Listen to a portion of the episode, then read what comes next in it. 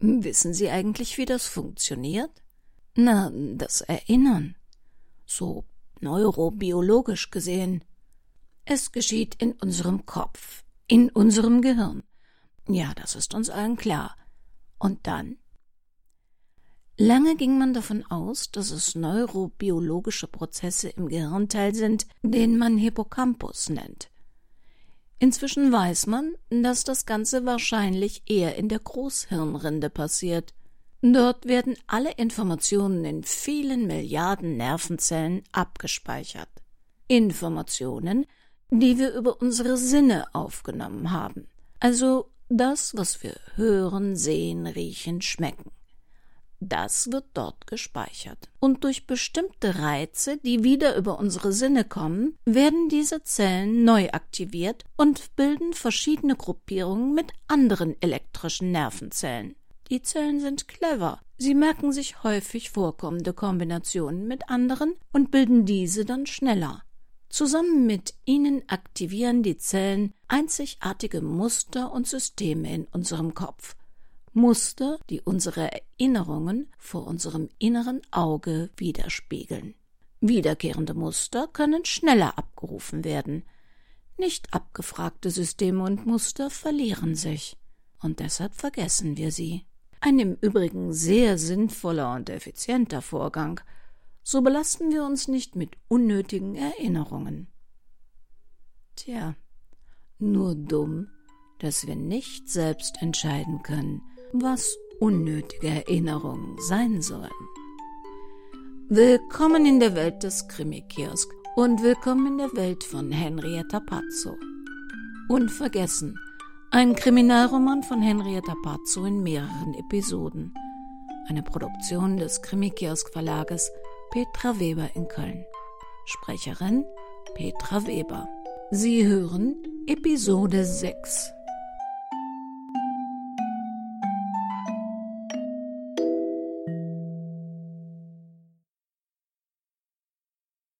Der Inhalt des Briefes traf sie wie ein Tritt in den Magen. Britta Böckelmann musste sich setzen. In den letzten Wochen hatte sie die gesamte Gefühlspalette rauf und runter durchlaufen, die einen beim Verlust eines geliebten Menschen nun mal erfasst. Fassungslosigkeit, Trauer, Verzweiflung, ja und Wut, unendliche Wut, dass Gunnar ihr jede Möglichkeit genommen hatte, ihn zu verstehen, ihm zu helfen, vielleicht das Schlimmste zu verhindern. Aber nun war sie sprachlos, irgendwie leer. Dann kam Panik in ihr auf. War Gunnar verrückt gewesen? Völlig durchgeknallt? Hatte sie in all den Jahren mit einem Fremden zusammengelebt? Offensichtlich kannte sie ihn gar nicht. Das durfte doch nicht sein dass einer nicht nur mit seinem Tod ihr Leben durcheinander brachte, sondern es darüber hinaus noch komplett aus der Bahn warf. Manott? Britta Böckelmann. Ich hab Ihre Sachen abgeholt, Frau Böckelmann. Äh, eilt es Ihnen? Soll ich sie vorbeibringen? Ich dachte, Sie wären verreist. Ja, das hatte ich auch vor. Aber hier. Was hat man Ihnen denn für Sachen übergeben? Ich hab nicht in den Karton hineingesehen. Schien mir aber nur Büromaterial und so Zeugs. Würden Sie bitte mal reinsehen? Jetzt? Ja, klar. Mach ich. Einen Moment.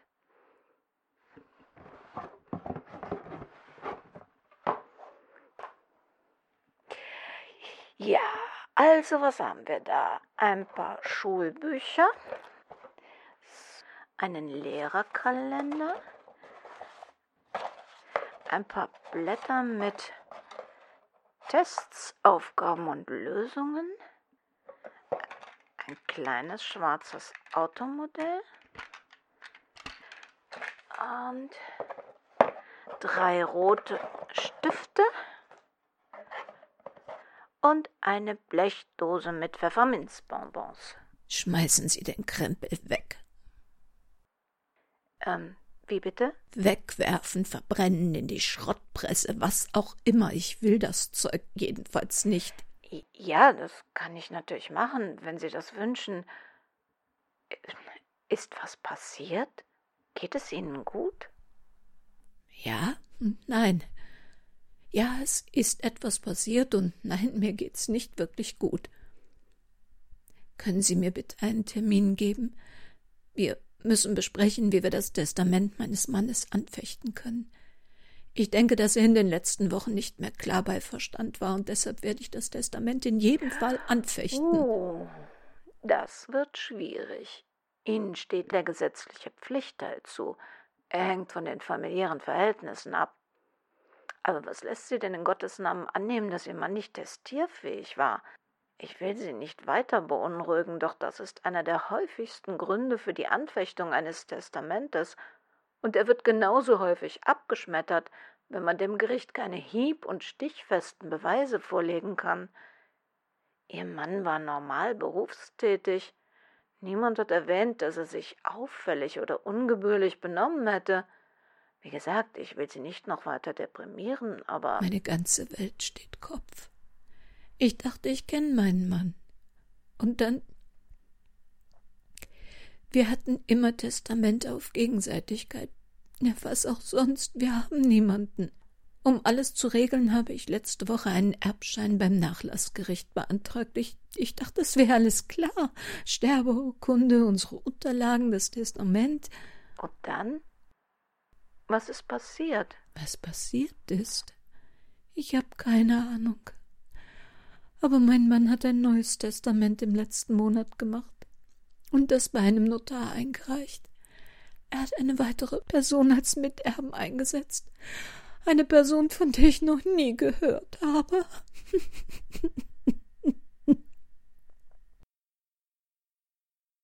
Proklammer bitte. Sie können in Kabine 3 zum Umziehen kommen. Die kleine Gabbard hatte schrecklich ausgesehen, nachdem Frau Manott ihr geschildert hatte, was sie alles unternommen hatten, um ihren angeblichen kleinen Bruder zu finden, und dass es da wirklich keine Geschwister gab. Sie hatten sich beide gefühlt, als hätten sie nicht genug getan. Dabei war das Quatsch.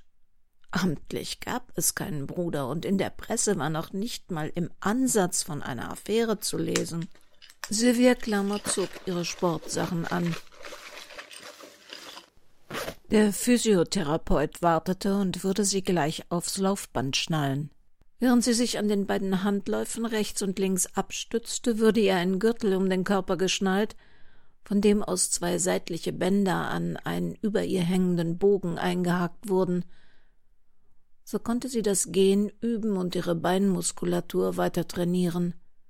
Falls sie stürzte, fingen die Bänder sie auf, und sie hing wie in einem Bungee-Springseil, nur eben nicht in schwindelnder Höhe. Sie konnte schon deutlich schneller laufen als zu Beginn der Reha. Immerhin leistete sie sich den besten Therapeuten der Stadt. Sie würde nie wieder so wie früher laufen und springen können, doch war sie inzwischen erheblich beweglicher als nach ihrem Unfall und das neue für sie umgebaute Auto gab ihr zeitweise das Gefühl, dass ihre Welt wieder ganz normal werden könnte. Seit ein paar Tagen beobachtete sie den Instagram-Account von Luisa Gabbard. Luisa veränderte sich. Man konnte ja über die albernen Kussmündchen und Massenselfies denken, wie man wollte. Aber diese lustlosen Bildchen und mageren Texte, die Luisa zurzeit hochlud, Sie zeugten einfach von sehr wenig Lebensfreude. Düstere Schwarz-Weiß-Fotos mit sehnsüchtigen, melancholischen Texten. Dafür häuften sich die Kommentare, in denen Luisa von anderen vermisst wurde, bei Einladungen, Musikevents, Treffpunkten. Es war offensichtlich, Luisa Gabbard zog sich mehr und mehr zurück, und sie wurde zusehends schmaler. Wäre sie meine Tochter, würde ich mir ernsthaft Sorgen machen, dachte Sylvia Klammer. Ob Katrin Gabbard merkte, dass mit Luise etwas nicht stimmte? Frau Manott musste da unbedingt noch einmal nachhaken. Keine Geschwister zu haben, war doch kein Grund, so abzubauen.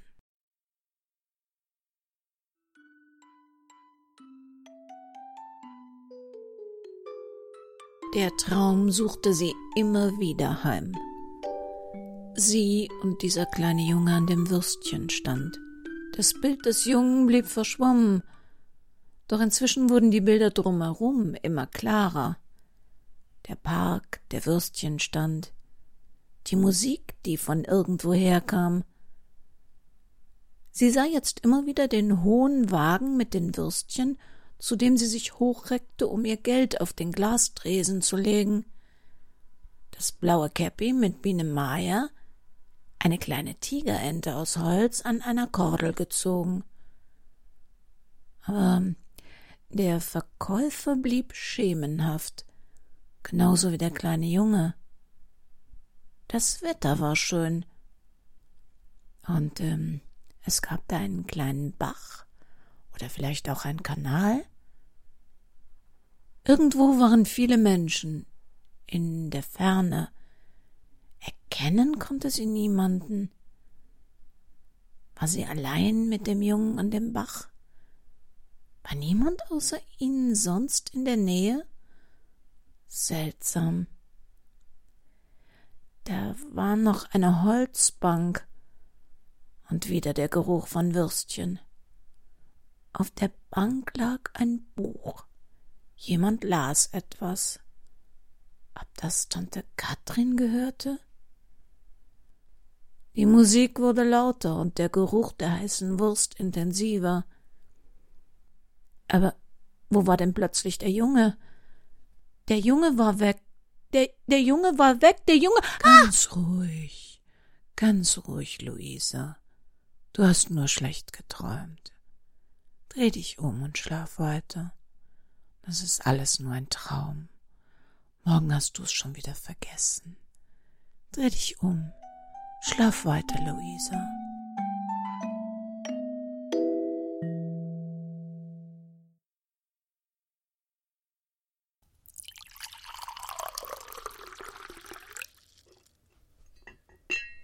Am Abend zuvor hatte Barbara es fast nicht ausgehalten. Dieses Tun, als ob nichts sei. Jan hatte mit dem Abendessen auf sie gewartet, und hätte sie nicht gewusst, dass es in ihrer Beziehung zurzeit nicht normal lief, hätte sie glauben können, dass alles wie immer war. Und das tat ihr am meisten weh. Natürlich war es Frau Klammer aufgefallen, dass sie ungewöhnlich viel Zeit im Büro verbrachte, und nahezu alles aufgearbeitet hatte wie eine Besessene. Barbara verbrachte mehr Zeit mit ihr als mit ihrem Mann. Vielleicht war das das Problem. Hatte Jans Mutter doch recht. Hätte sie mehr Zeit mit Jan verbringen müssen? Hätte das Mirella Sabini aus ihrer Beziehung ferngehalten? Oh Gott, es schienen immer die gleichen Fragen zu sein, die sie quälten.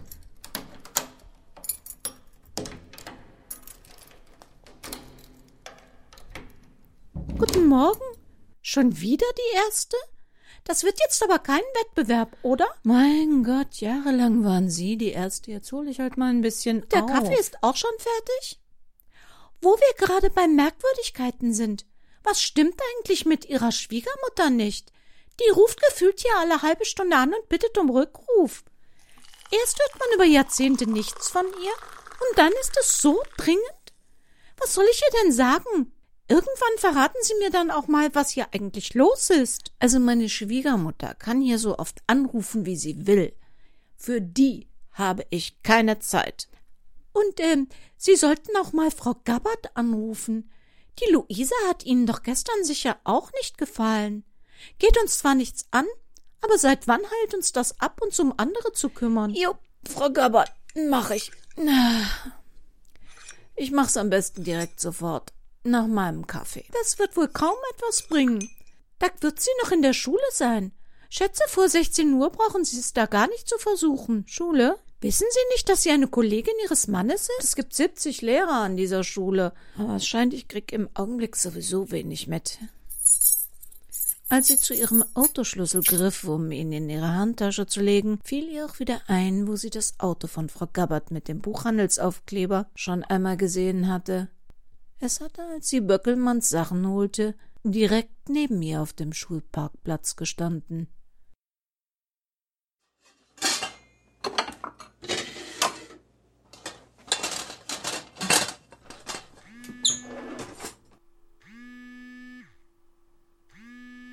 Ja? Guten Tag.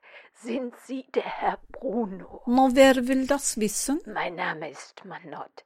Ich habe Ihre Telefonnummer von meinem Sohn Jan. Jan Manott.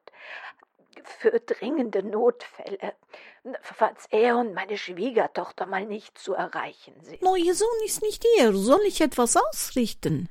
Nein, nein, nein, es geht nicht um Jan. Es geht um meine Schwiegertochter. Ich versuche, sie dringend zu erreichen, aber ich bin mir nicht sicher, ob dieses Fräulein in ihrem Büro ihr das auch ausrichtet. Silvia richtet das bestimmt aus. Aber wenn Barbara sehr viel zu tun hat, dann kann es natürlich auch mal sein, dass sie wenig Zeit für Privates hat. Ich weiß, Sie kommt in diesen Tagen immer zu Ihnen, weil Sie gemeinsam in Erinnerung an Barbaras Cousine Bernadette ein Gläschen Champagner trinken. Würden Sie ihr bitte ausrichten, dass sie mich wirklich dringend, dringend anrufen soll? Ich muss sie sprechen und dass sie womöglich kürzlich einen ganz falschen Eindruck gewonnen hat. Einen falschen Eindruck? Nur was ist denn passiert? Ach, wissen Sie, ich hatte an diesem Tag Besuch und gerade als Barbara anrief, da wollte ich. Äh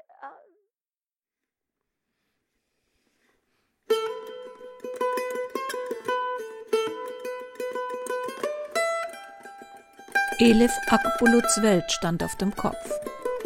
Und das Schlimmste, sie wusste nicht warum. Der Tag hatte völlig normal begonnen. Naja, was dieser Tage so normal hieß in der Schule.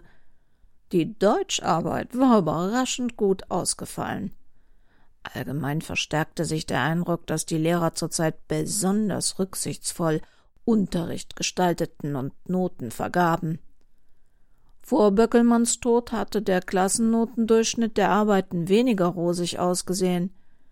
Aber jetzt schienen sie alle in der Klasse eine Art Schicksalsbonus angerechnet zu bekommen.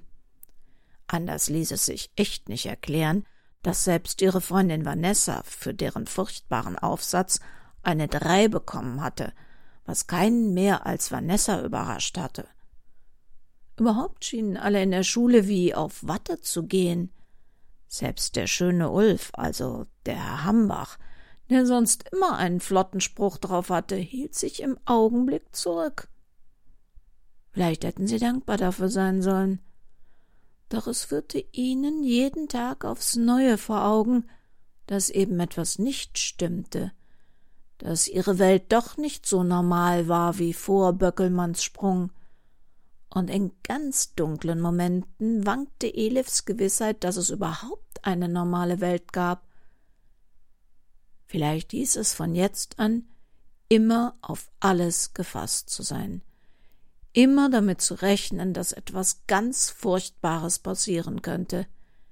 Etwas, mit dem sie nie vorher rechnen konnte und das sich völlig ihrer Kontrolle, ja sogar ihrer Vorstellungskraft entzog. Vielleicht gab es gar keine verlässlichen Sicherheiten.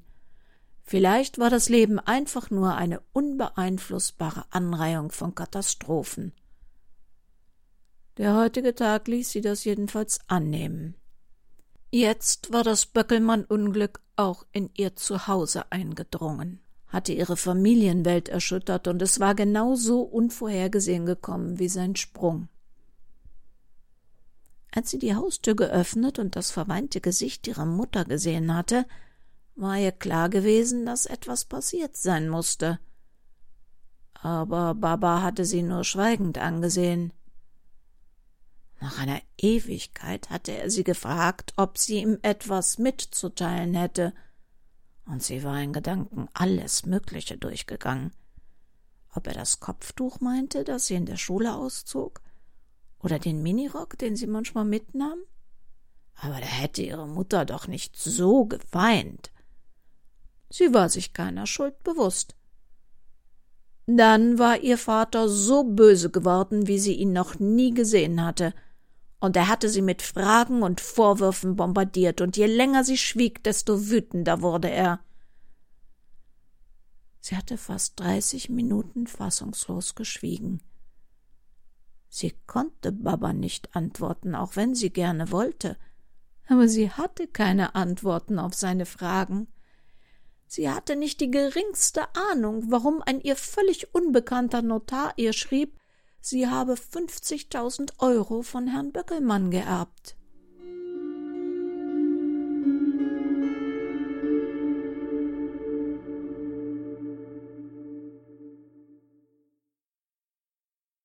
Wir haben nichts vererbt, aber etwas verlost. Die Gewinner unseres kleinen Gewinnspiels im letzten Jahr sind benachrichtigt.